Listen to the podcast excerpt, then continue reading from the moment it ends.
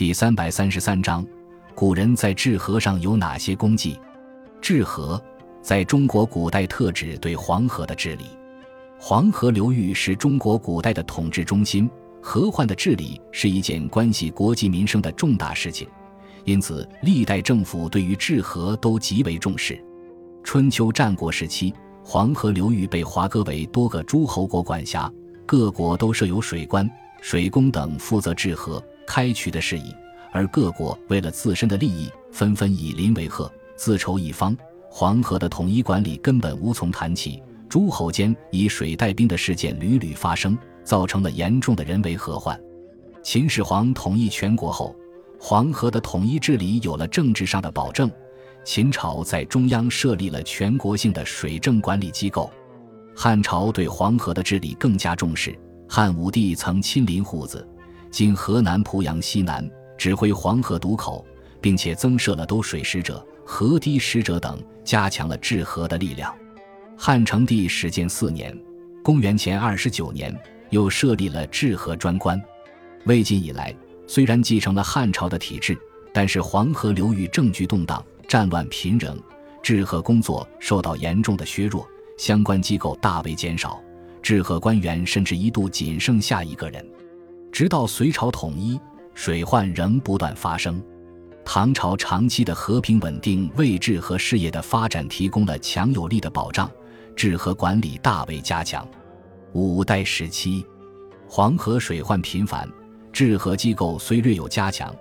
但是由于割裂的政治局面，战争又成为频发事件，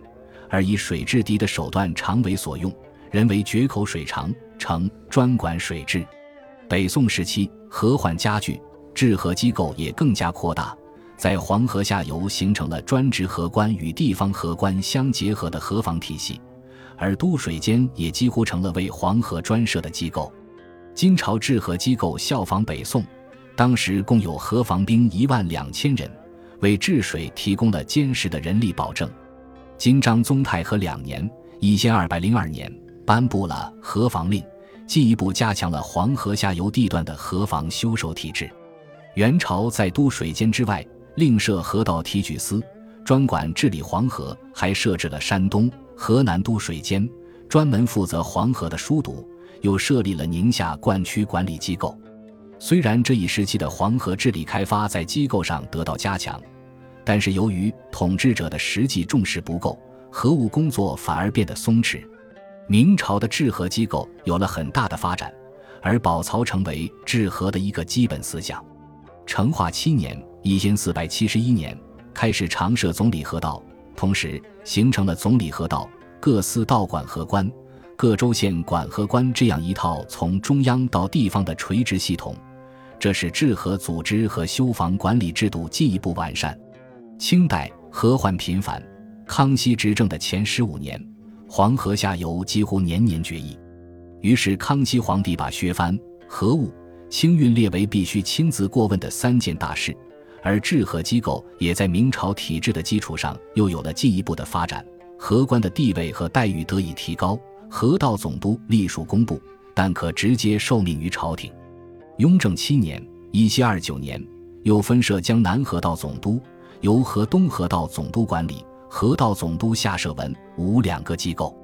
文只管河道，设道员，以下由同知、通判担任；在下有州同、州判、县丞、主簿、巡检各官阶；武职负责修守堤防，由参将、游击统领各河防营，和防营的长官为守备，下有把总、千总等武官，每营有数百河防兵，常年驻守在险工段，负责修防。由此。清朝建立了中国古代最为严密的河防制度。